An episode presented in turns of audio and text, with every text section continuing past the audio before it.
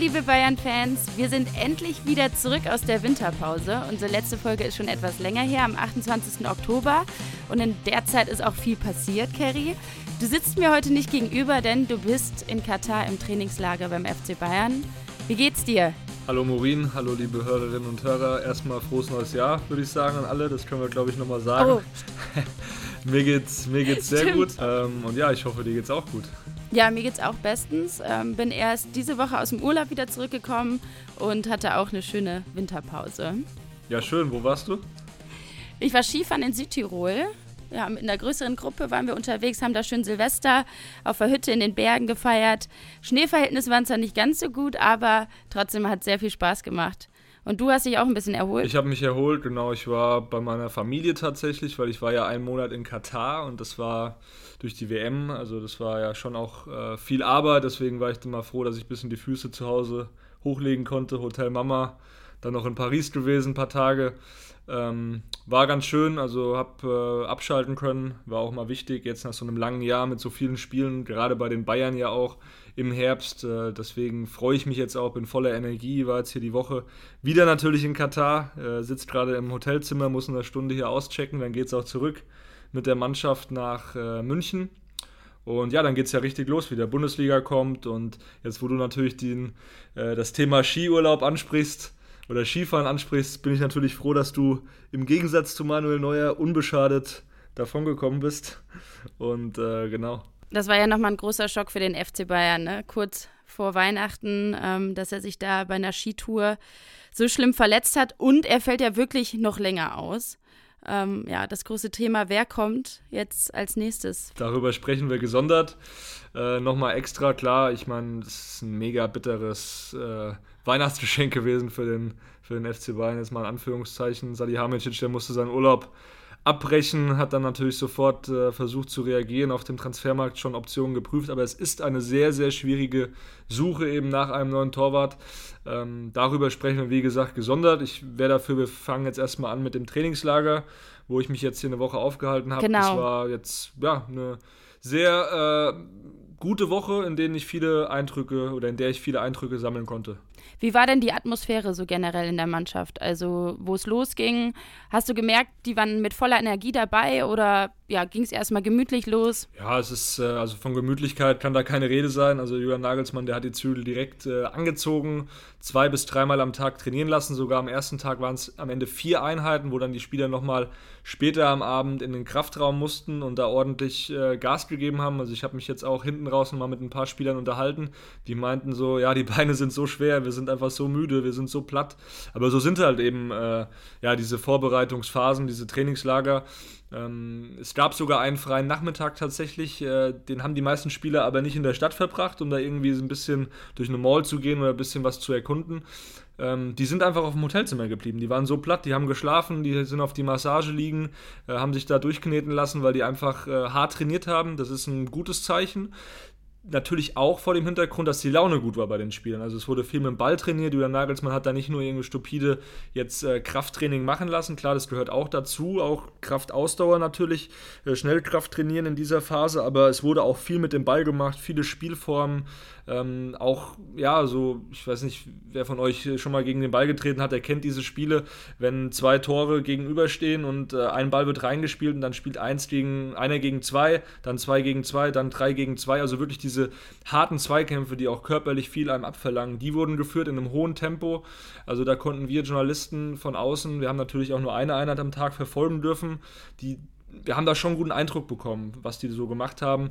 Es wäre schön gewesen, im taktischen Bereich noch mehr zu sehen für uns Journalisten, aber ich glaube, das wollte einfach auch Julian Nagelsmann nicht, dass wir da zu viel, äh, zu viel sehen. Aber das, was wir gesehen haben, was ich gesehen habe, das war schon äh, ja, von viel Tempo geprägt, von viel Intensität geprägt.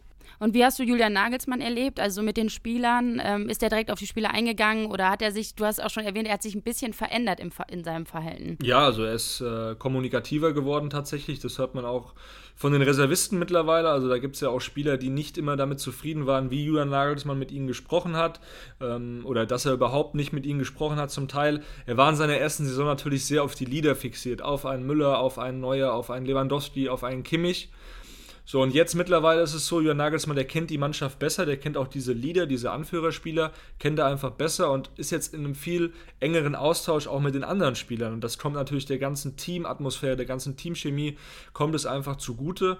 Ja, halten wir fest, die Mannschaft ist total happy mit Julian Nagelsmann und ich habe dazu auch nochmal Leon Goretzka nach dem Training hier in Doha befragt. Klar, Spielform ähm, ja, geht einem leichter von der Hand, weil man einfach weiß, was der Trainer von einem möchte. Ähm, die Aufgaben sind klar verteilt und ähm, haben einen klaren Plan und das hilft. Es gibt aktuell niemanden, der sich irgendwie in irgendeiner Form auch ähm, beschwert. Das kann sich natürlich wieder ändern, wenn dann so ein Spiel gegen Paris ist und Spieler XY, der gerne gespielt hätte von Anfang an, sitzt auf der Bank. Klar, das gehört immer irgendwo dazu, aber gerade ist die Stimmung sehr gut und man nimmt trotz dieser Ausfälle, jetzt nicht nur Manuel Neuer, es fallen ja auch noch Lukas Hernandez zum Beispiel länger aus, ähm, ein Sadio Mané ist noch nicht fit.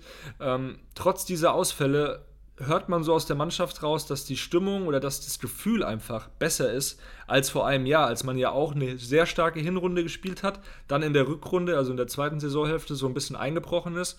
Und aktuell ist da so, kommen da so die Signale aus der Mannschaft, dass es eben viel, viel besser ist. Von der Stimmung her, vom Training her, generell von dem ganzen Gefühl.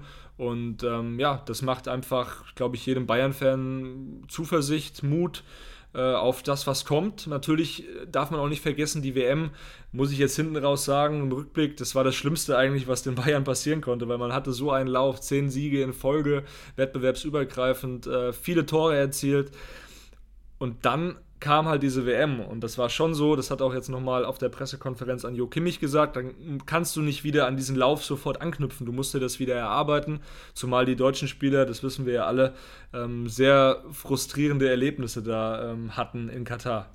Gab es denn da auch irgendwie ein Signal von Julian Nagelsmann? Hat er sich die nochmal geschnappt und nochmal mit denen gesprochen, gerade mit den WM-Spielern? Also weißt du da was, ob er die nochmal mehr oder weniger aufgemuntert hat? Ja, also speziell aufmuntern war jetzt nicht mehr nötig. Er hat das Gespräch natürlich den Spielern angeboten, aber er drängt sich da nicht auf. Das ist nicht der Typ Trainer, der sagt, hey du, ähm, so und so war deine Leistung. Er hat natürlich auch auf der Pressekonferenz ein bisschen was dazu erzählt. Aber es war jetzt auch gar nicht nötig, weil die Spieler hatten jetzt auch einen Monat Pause. Das war, glaube ich, auch das richtige Signal von Julian Nagelsmann, weil ja ursprünglich angedacht war, dass die Spieler direkt nach der WM, also die, die in der Gruppenphase rausgehen, noch eine Woche in München trainieren und dann erst in den Urlaub fahren.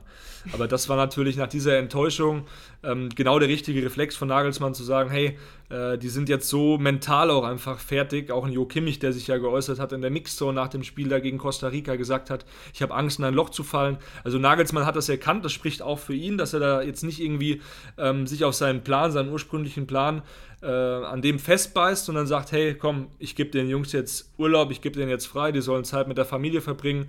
Kimmich hat es auch gesagt, die drei Kinder, die er hat, die haben ihn schon genug abgelenkt und das war bei einem anderen Spielern nicht anders. Also Leon Goretzka hat zum Beispiel seine Social-Media-Kanäle ein bisschen runtergefahren. Jamal Musiala, der hat auch Zeit mit der Familie einfach verbracht, ähm, hat einfach auch mal nicht die ganze Zeit diesen ja, diesen Gedanken an Fußball verschwendet und das ist, glaube ich, auch wichtig. Das ging mir ja zum Beispiel nicht anders. Ich hatte jetzt auch nur Fußball, Fußball, Fußball und ich musste jetzt auch mal komplett, ja. komplett abschalten. Ich war jetzt nicht in Paris, um da irgendwie äh, schon das Stadion von PSG mir anzusehen, sondern einfach meiner, mit, nee. mit meiner Freundin da eine gute Zeit zu haben, ein äh, bisschen Touri zu machen. Also das ist, glaube ich, auch wichtig, dass man einfach mal den Kopf frei bekommt und dann wieder mit neuer Energie. Ich glaube, jeder hört es an meiner Stimme. Ich habe richtig Bock jetzt auf die Rückrunde. Ich glaube, äh, das ja ja, ist einfach wichtig. Und jetzt die Atmosphäre auch so in Katar, weil nach der WM, also weiß man, da war ja viel los und auch drumherum um den Trainingsplatz, um die Stadien. Wie ist das jetzt dort gewesen? Gute Frage, weil tatsächlich ist es so, dass ähm, hier noch einiges nach WM aussieht. Also die ganzen Plakate, die hängen hier noch. Ähm, WM 2022. Ähm, auch viele Trikots sind noch in der Stadt zu sehen. Also ich bin jetzt mal über den Souk Wakif, also über diesen äh, berühmten Markt an der Corniche, also am, äh, an der Promenade, da am Strand bin ich mal durchgeschlendert noch gestern Abend und da hing noch einiges an, was nach WM aussah. Aber es war natürlich viel weniger los in der Stadt. Auch dieses eine Stadion, was aus Containern besteht, es wird langsam so ein bisschen abgebaut. Ähm, das war ja ein sehr nachhaltiges Stadion. Das soll ja 2030 dann, glaube ich, in Uruguay oder irgendwo anders soll es dann ja wieder aufgebaut werden. Ähm, also hier tut sich schon was und man merkt natürlich auch die Hotelpreise. Also äh, man hätte jetzt, glaube ich, das, was ich jetzt eine Woche bezahlt habe fürs Hotel, hätte man während der WM an einem Tag bezahlt, also für eine Nacht. Also man merkt schon, dass jetzt hier viel weniger Wahnsinn. los ist, auch wenn man in Bars geht oder in Restaurants steht, da sagen auch die ganzen Kellner, ja, äh, hier ist jetzt äh, wieder der Alltag eingekehrt, weil während der WM, ich war ja hier und es war einfach es war krass, auch die ganzen Südamerikaner, die Argentinier, die Brasilianer, was die für eine Stimmung gemacht haben in der Stadt. Plus dann auch noch die wirklich sehr, sehr gut gelaunten äh, Senegalesen, die jetzt zwar Sadio Mané nicht hatten auf dem Platz, aber die einfach so gut Laune versprüht haben. Also das war, muss ich auch sagen, das war echt äh, ein geiles Erlebnis. Vor allem war es friedlich. Man kann natürlich die WM und den Austragungsort kann und sollte man auch kritisieren, aber wir dürfen es, finde ich, auch nicht übertreiben und müssen dann auch mal schauen, hey, äh, was da auch für positive Erkenntnisse gab bei dieser WM. Und ich fand es sehr gut organisiert und eben friedlich. Und es war schön mal wieder zu sehen, dass so viele verschiedene Kulturen zusammengekommen sind. Haben die Spieler dazu sich auch irgendwie nochmal geäußert, wie die die WM fanden, jetzt so im Nachgang? Hast du da was gehört? Und auch jetzt, wie sie sich generell vielleicht auch in Katar wohlfühlen? Ja, also man muss natürlich sagen, dass jetzt die wenigsten Spieler happy sind mit dem, was sie geleistet haben, auch in Katar, sei es ein Kimmich, vor allem die Deutschen natürlich. Ein Musiala, der wollte sich auch gar nicht oder der will sich aktuell auch nicht äußern, was ich auch total verstehe. Der Junge ist 19, den sollte man dann auch mal in Ruhe lassen. Ähm, ein Thomas Müller war natürlich nicht happy, über den sprechen wir auch gleich nochmal. Äh, aber auch ein Upamecano ist natürlich mit einer riesigen Enttäuschung eigentlich zurückgekommen. Er hat so eine geile WM gespielt, dann das Finale, ja, einfach auf eine ganz bittere Art und Weise am Ende im Elfmeterschießen verloren.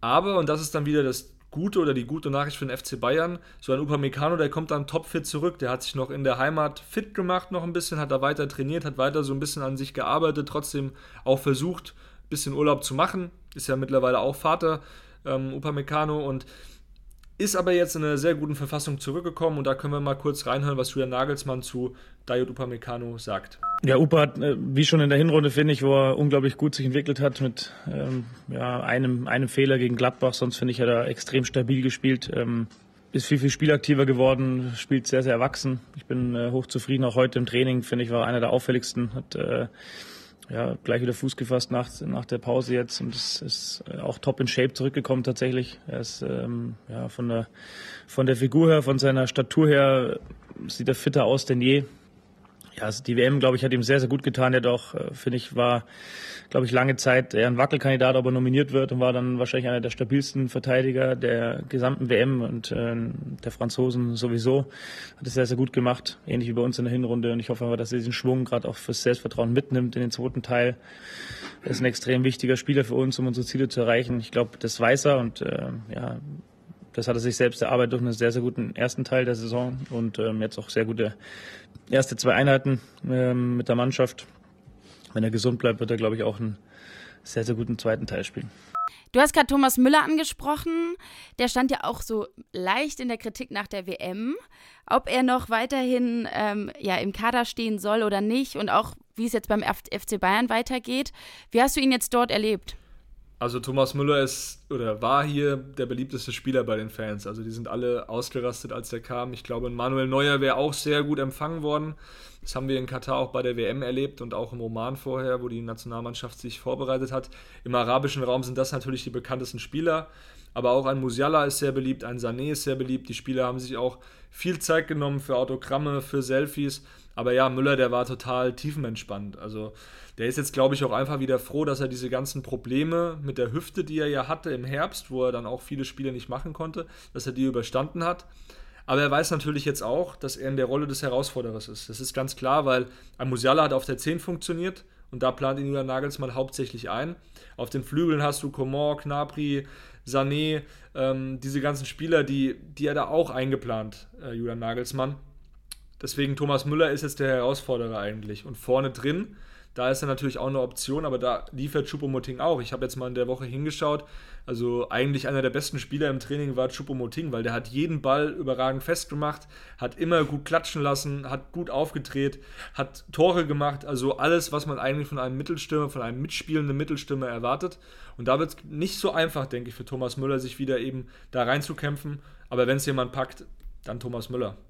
Ja, hinzu kommt ja auch noch, wenn du verletzungsanfälliger bist, machst du dir ja auch Gedanken, weil jüngere Leute kommen nach, du merkst auf den Positionen, das passt auch mal ohne ihn.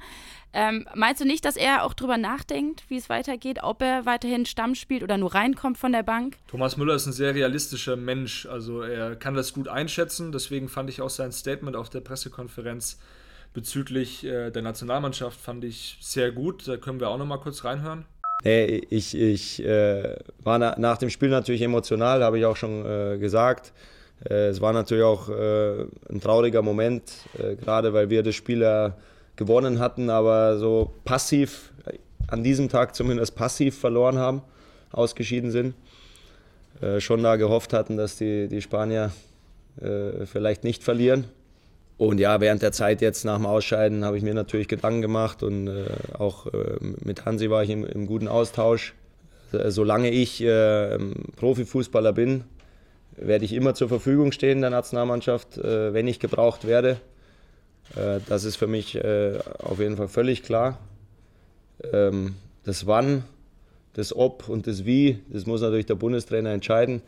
Das werden die nächsten Wochen und Monate zeigen, dass wir es grundsätzlich unabhängig von den Personalien als gemeinsame Fußballnation schaffen müssen, und schaffen wollen, wieder erfolgreichen äh, deutschen Herrenfußball zu spielen. Die Frauen, die haben das ja im Sommer äh, deutlich besser gemacht. Das ist das Ziel, deswegen geht es da weniger um einzelne Personalien. Ähm, dass wir gerade im Offensivbereich sehr, sehr viele Optionen haben, dass äh, Hansi da auch sehr viele, äh, sehr gute junge Spieler zur Verfügung hat, ist völlig klar. Ähm, dementsprechend werden wir sehen, wie es da in den nächsten Monaten weitergeht. Ich bin da sehr entspannt, aber äh, absolut zur Stelle, ja, wenn mich der Trainer braucht. Ich fand das sehr clever von Thomas Müller, weil er macht die Tür nicht zu, er lässt sie offen und er überlässt es dem Bundestrainer. Sprich, wenn er jetzt nicht käme, dann hätte er auch kein Problem damit. Und er weiß selbst, er ist alt genug, er ist Realist genug, um zu wissen, dass er Leistung bringen muss, um bei der Nationalmannschaft dabei zu sein. Ich finde, das habe ich auch äh, kommentiert auf sport1.de, ich finde, ein Thomas Müller sollte nicht mehr aus Sympathie mit, weil es gibt dann einfach, es sollte das Leistungsprinzip immer gelten.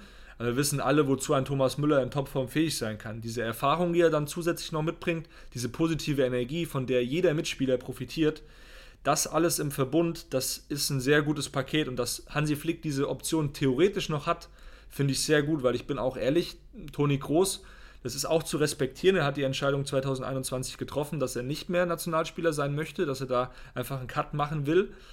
Aber er hat in der darauffolgenden Saison bei Real Madrid immer noch sehr starke Leistungen gebracht. Er war da der absolute Stratege im Mittelfeld. Vielleicht nicht mehr der Stratege von vor fünf, sechs Jahren, aber er war sehr, sehr stark und hat mit Real auch nochmal die Champions League gewonnen. Und dann hätte ich mir vielleicht sogar gewünscht bei einer WM, dass er zumindest im Kader mal, dass, dass Hansi Flick die Option hat, zumindest zu sagen, hey, den kann man ja nochmal holen, wenn er denn gut gespielt hat. Und genau das sollte ähm, jetzt bei Thomas Müller der Fall sein. Wenn er eben gut spielt, dann sollte er auch kommen. Wenn nicht, dann klar, dann muss man den Jüngeren den Vortritt lassen. Ich kann mir Thomas Müller aber auch als Spieler vorstellen, jetzt nicht als Maskottchen, aber schon als jemand, der auch von der Bank reinkommt, weil er ist einfach ein sehr ja, aufgeräumter Spieler und es gibt nicht mehr viele Spieler, die so sind wie Thomas Müller, die auch das Gespräch suchen mit den anderen Spielern. Heutzutage, das darf man nicht vergessen, ähm, sind die meisten eben am Handy, machen so ihr eigenes Ding, sind dann auch auf dem Zimmer. Ähm, das finde ich bei Thomas Müller ist dann schon jemand, der auch nochmal so ja, einzelne Krüppchen vielleicht vereint zu einem Team. Und es lag jetzt sicherlich nicht an Thomas Müller, dass Deutschland bei dieser WM ausgeschieden ist. Natürlich, er hat schwach gespielt, er war nicht gut. Ich habe ihm da auch mal die Note 5 gegeben. Das hat ihm, glaube ich, nicht so gefallen. Aber ähm, ich glaube, dass vor allem die Nationalmannschaft aufgrund dieser halben Stunde gegen Japan, wo es vor allem ja im Defensivbereich einfach nicht klappte, aber auch vorne, da hat man zu viele Chancen vergeben, wenn man sich die Torschussstatistiken mal anschaut. Da haben einfach zu viele Spieler zu hochkarätige Chancen liegen lassen. Und das war, finde ich, dann nicht Thomas Müller. Es ist schade, dass er nicht diese Situation hatte, weil er hat ganz selten aufs Tor geschossen. Das ist für so einen Offensivspieler eigentlich eine schlechte Nachricht. Aber die hochkarätigen Chancen, die haben tatsächlich andere Spieler vergeben. Ja, es lag ja jetzt wirklich nicht an Thomas Müller und ich denke mal, dass jetzt die Saison auch erstmal anlaufen muss, damit man sieht, wie es läuft generell bei den Bayern. Aber ähm, ja, Hansi Flick hat die Option, dass er, ich denke auch für jüngere Spieler ist das ganz gut, wenn Thomas Müller mitkommt, weil der die vielleicht auch ab und zu mal an die Hand nimmt und die ein bisschen dabei unterstützt, halt auch in die Mannschaft zu kommen. Sowas ist ja auch immer ein wichtiger Punkt. Aber das überlassen wir mal Hansi Flick, wenn es wieder soweit ist. Und ein großes Thema bei den Bayern ist natürlich die Torwartfrage nach der Verletzung von Manuel Neuer. Ist der Wunschkandidat eigentlich Jan Sommer? Doch das ist auch im Moment immer so ein Hin und Her, weil Roland Wirkus, der Sportdirektor, hatte sich ja jetzt auch noch mal vor kurzem geäußert, dass es nicht zustande kommt. Was weißt du da, Kerry? Ja, ich glaube, da muss man sich nur die Pressekonferenz von Nagelsmann nochmal anschauen, der gesagt hat, dass man sein Pokerface in diesem Geschäft, und das gibt es eben, dass man das wahren muss. Also es ist schon ein Poker, es ist nicht vom Tisch, das Thema Jan Sommer. Ähm, die Tür ist offen, die Verantwortlichen versuchen weiterhin da eine Lösung zu finden, aber die Fronten, das muss man ganz klar festhalten, Stand heute, also das kann sich natürlich auch immer schnell ändern, aber die sind absolut verhärtet. Also die Bayern wollen nicht mehr als 4 bis 5 Millionen Euro zahlen für Jan Sommer, in dem Wissen, dass Jan Sommer eben ab Sommer, hahaha, äh, dann ablösefrei dann ablösefrei zu haben wäre. Und er ist eben auch schon 34. Sprich, die Bayern wollen da jetzt nicht irgendwie den Ersatz für Jan Sommer, den die Klappbacher ja haben wollen, mit Jonas Omlin zum Beispiel von Montpellier, die wollen den nicht komplett finanzieren. Da sagt Bayern, nee, da machen wir nicht mit. Wir können euch einen Teil dieser Ablöse, können wir euch äh, damit stemmen, weil Omlin, der würde etwa für 8 Millionen, 9 Millionen, vielleicht 10 Millionen dann auch äh, wechseln äh, nach Gladbach. Aber diese Summe will Bayern eben nicht bezahlen für einen Sommer, der ab, ja, der nach der Saison ablösefrei zu haben wäre. Also Humor haben wir weiterhin, ne? Ja, klar. Und ähm, ja, wer dann noch? Sven Ulreich ist ja da beim FC Bayern.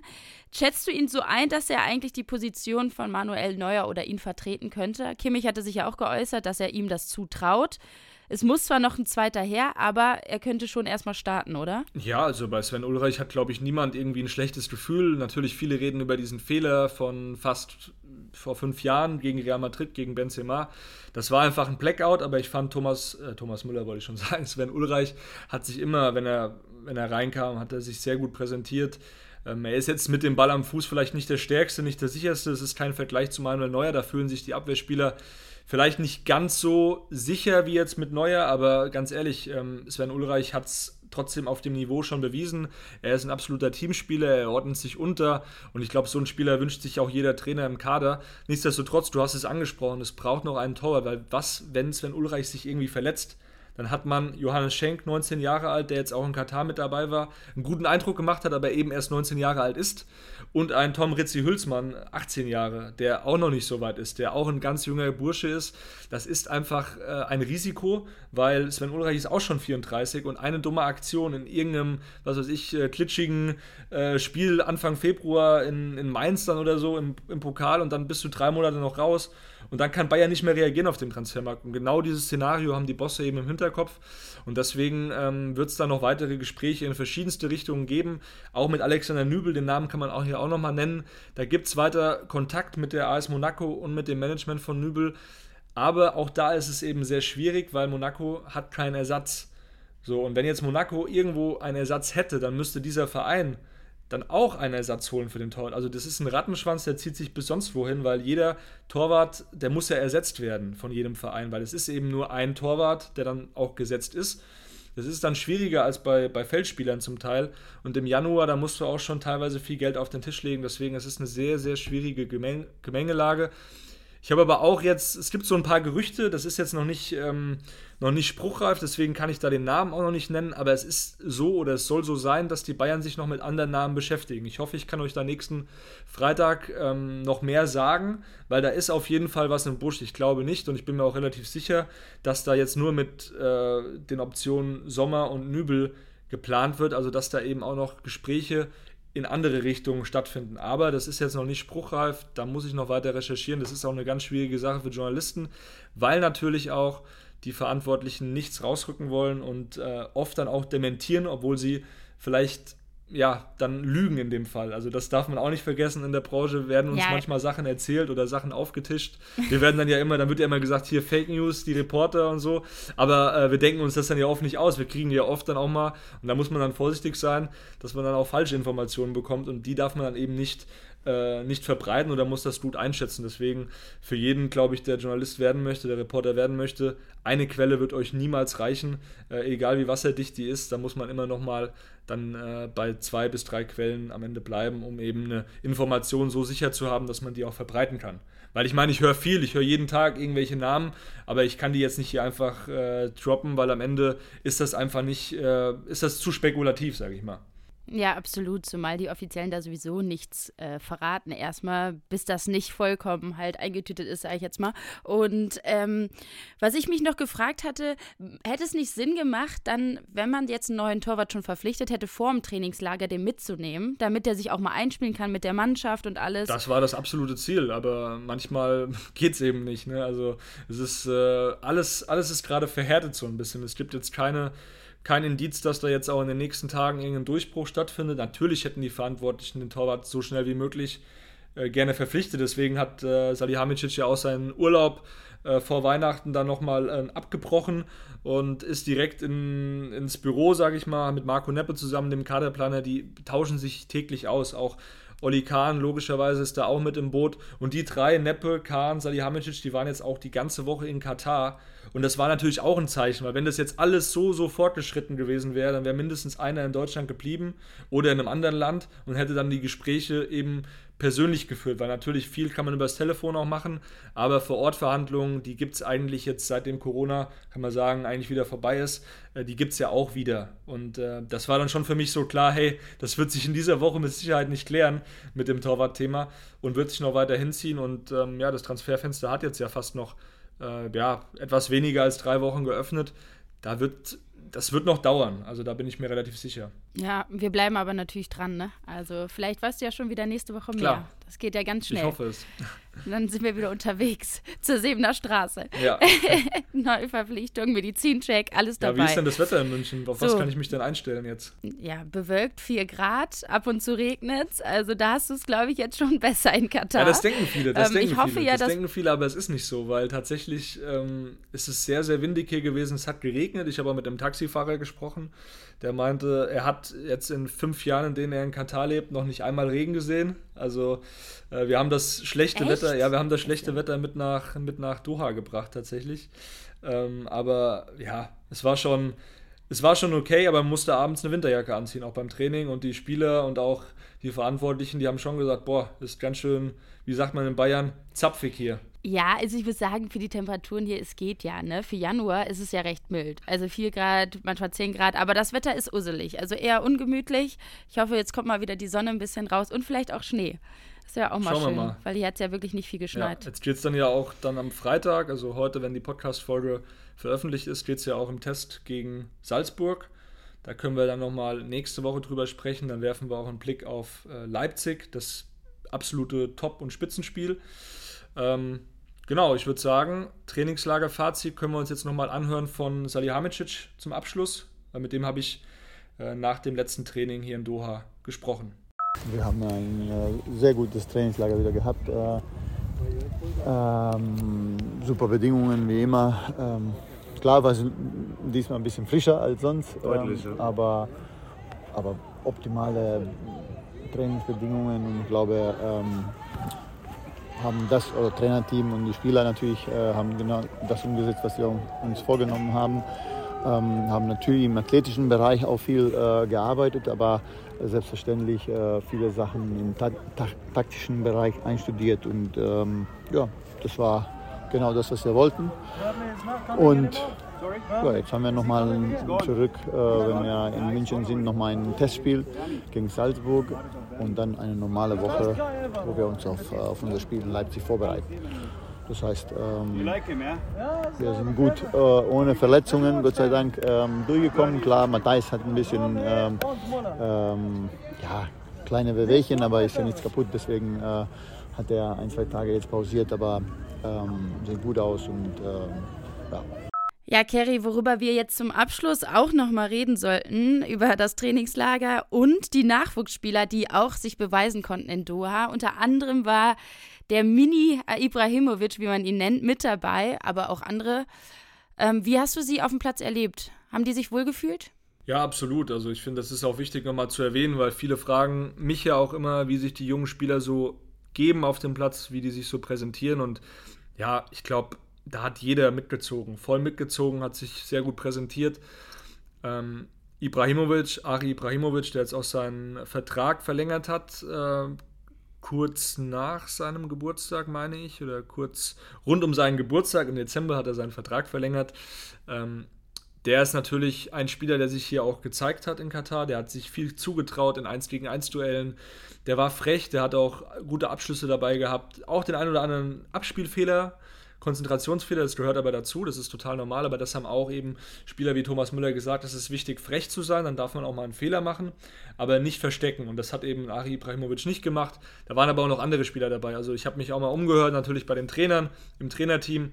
Ähm, und da haben mehrere vor allem den Tarek Buchmann gelobt, den jungen Abwehrspieler, 17 Jahre alt, Innenverteidiger, der zeichnet sich durch eine unglaubliche Ruhe am Ball aus. Also wenn man den sieht, dann denkt man, der ist niemals 17, weil ein 17-Jähriger, der würde dann nervös werden, wenn irgendwie ein Leroy Sané auf ihn zusprintet und ein Choupo-Moting auf ihn zusprintet. Aber der löst es dann einfach spielerisch sehr klug. Klar, der muss auch noch viele Schritte machen, aber das ist ein Spieler, über den werden wir sicherlich in den nächsten Monaten ähm, dann auch nochmal sprechen.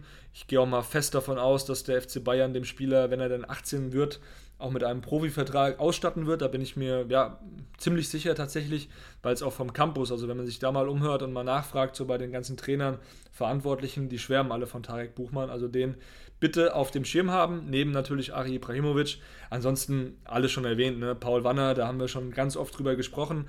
Der hat jetzt im Trainingslager tatsächlich wieder häufiger auf der Linksverteidigerposition auch trainiert obwohl mit Daddy Blind ein Neuzugang, über den wir auch noch gar nicht gesprochen haben, äh, fällt mir gerade ein. Da kommen noch einige nach. Das ist schon kommen noch einige nach. Aber bei Arian Ibrahimovic wird der Vertrag nicht auch, äh, wenn er 18 ist, zum Profivertrag? Genau, der wird automatisch. Das auch schon fest? Genau, das ist äh, jetzt noch offiziell äh, ein Jugendspielervertrag, aber der wandelt sich dann mit dem 18. Geburtstag in einen Profivertrag um. Ähnlich ist es ja auch bei Paul Wanner und bei den ganzen anderen äh, Spielern, die jetzt eben ja auch zur ersten Mannschaft schon, schon gestoßen sind, aber ähm, je nachdem, es kommt natürlich darauf an, die Verantwortlichen müssen entscheiden, wem geben wir jetzt noch einen Profivertrag. Das hat ja dann oft auch äh, ja, mit dieser Homegrown-Player-Geschichte äh, zu tun, dass man eben äh, auch ein, einige Nachwuchsspieler im Kader haben muss. Es gibt natürlich Spieler, mit denen man dann eher nicht so hundertprozentig plant, äh, was die Profis angeht, weil der Durchbruch ist natürlich brutal schwer, auch für den Paul Wanner. Ich habe ihn gerade angesprochen, da wollte ich nochmal anknüpfen. Der ist eigentlich offensiver Mittelfeldspieler, aber der trainiert nach wie vor eigentlich auf dieser linken Schiene, linke Abwehrposition. Auch im Trainingslager in, in Doha hat er nur selten auf der Zehnerposition trainiert. Da habe ich mich auch nochmal umgehört und da heißt es einfach, der Junge macht es so gut auf der Position und wir wissen, wie gut er auch im Offensivbereich ist und der wird da in Zukunft auch spielen. Aber er muss sich jetzt als junger Spieler eben auch auf anderen Positionen beweisen.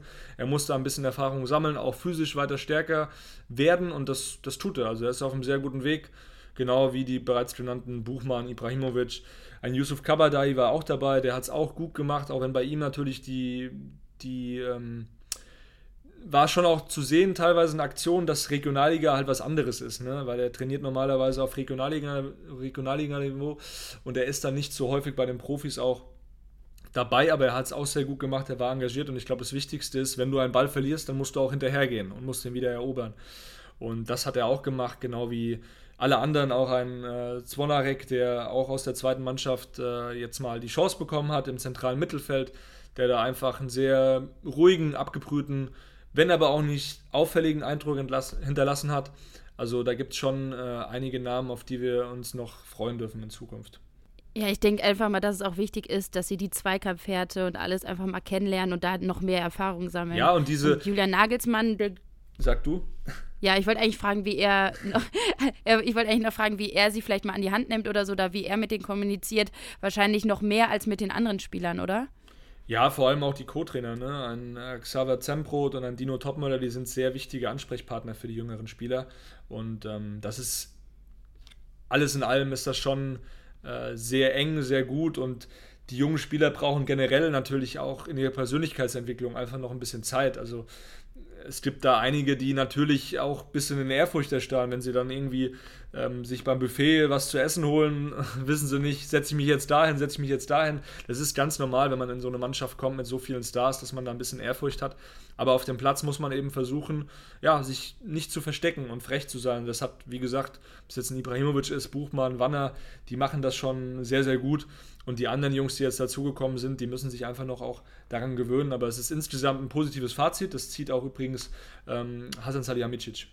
Also ich glaube, dass äh, wenn ihr die Trainingseinheiten gesehen habt, äh, hat man gesehen, wie gut die, äh, wie gut die Jungen mitgezogen haben, wie gut die sich da präsentiert haben.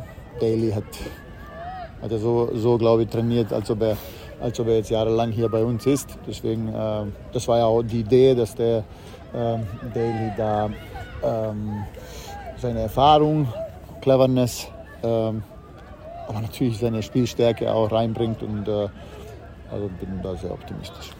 Und ein Spieler, den natürlich viele schon nicht mehr als Talent ansehen, sondern fast schon als gestandenen Profi, das ist Mathis Tell. Auch erst 17 Jahre der Junge, ist aber voll integriert, ähm, hat in dem halben Jahr eine sehr gute Entwicklung genommen und auch da hat sich Salihamidzic sehr lobend äh, zu dem Spieler und dessen Entwicklung geäußert. Er ist ein Top-Junge, Top-Talent Europas. Äh, ähm, glaube ich, äh, vom Training zu Training verbessert er sich immer. Ich glaube, das halbe Jahr hat ihm auch, ähm, in dem halben Jahr äh, hat er viel gelernt und äh, mit diesen Jungs zu trainieren und zu spielen, ähm, glaube ich, äh, tut gut in seiner Entwicklung. Ähm, wir sind froh, dass wir ihn haben und er wird uns viel Freude machen, bin ich mir sicher.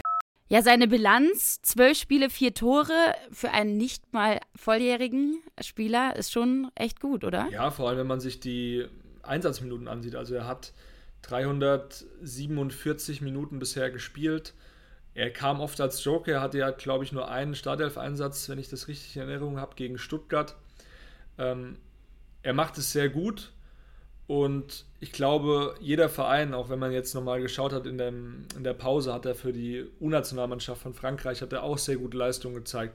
Ich glaube, jeder Verein, jeder große Verein ärgert sich auch so ein bisschen, dass man eben äh, den Spieler an den FC Bayern verloren hat. Es gab jetzt auch das Gerücht, dass Real Madrid versucht habe, noch reinzukretschen, bevor die Bayern den eben verpflichtet haben. Real Madrid ja auch ein Verein, der großen Wert auf die französischen Nachwuchsspieler legt, wenn man sich mal den Kader auch anschaut und die ganze Entwicklung, die Kaderplanung in den letzten Jahren bei Real, äh, im letzten Jahrzehnt. Ähm, auch mit dem Benzema zum Beispiel, der als junger Kerl nach Madrid kam. Und ja, ich habe dazu auch nochmal äh, Salihamidzic gefragt, aber die Antwort, die fiel sehr kurz und sehr knapp, aber sehr deutlich aus. Weiß ich nicht, also interessiert mich auch nicht. Ja, klare Aussage vom Sportvorstand. So, Kerry, das war's auch schon mit der 14. Folge die Bayernwoche. Doch wir starten jetzt natürlich wieder richtig durch. Nächste Woche berichten wir über das Testspiel gegen RB Salzburg und dann geht's auch los am Freitag. Ich bin heiß gegen RB Leipzig die Bundesliga startet. Dann blicken wir natürlich auf die bisherigen Spieler und auf die neuen. Genau, Daily Blind haben wir jetzt, äh, ist ein bisschen runtergefallen heute. Ich habe den hier auch in Katar beobachtet, der macht einen guten Eindruck, aber ich glaube, dass wir dann mal detaillierter über ihn sprechen müssen. Wenn dann mal, wenn er auch mal zwei Wochen komplett im Training war mit der Mannschaft und sein erstes Spiel auch bestritten hat, seinen ersten Einsatz, dann werden wir darüber nochmal genauer sprechen. Ja, Morin, mir hat viel Spaß gemacht und ich freue mich jetzt einfach auf die nächsten Wochen, Monate, dass wir da richtig durchstarten mit dem Podcast, euch immer auf dem Laufenden halten, coole Infos geben und vielleicht können wir nächste Woche schon verkünden, welcher Torwart kommt. Oder es zieht sich dann doch noch weiterhin und es wird hier die ähm, Januar-Seifenoper, aber schauen wir mal. Ich freue mich drauf und wünsche euch einen guten ja, Start jetzt ins Wochenende mit dem Podcast und dann hören wir uns nächste Woche wie gewohnt freitags. Wir bleiben weiterhin für euch aktuell und bis dahin, macht's gut. Ciao.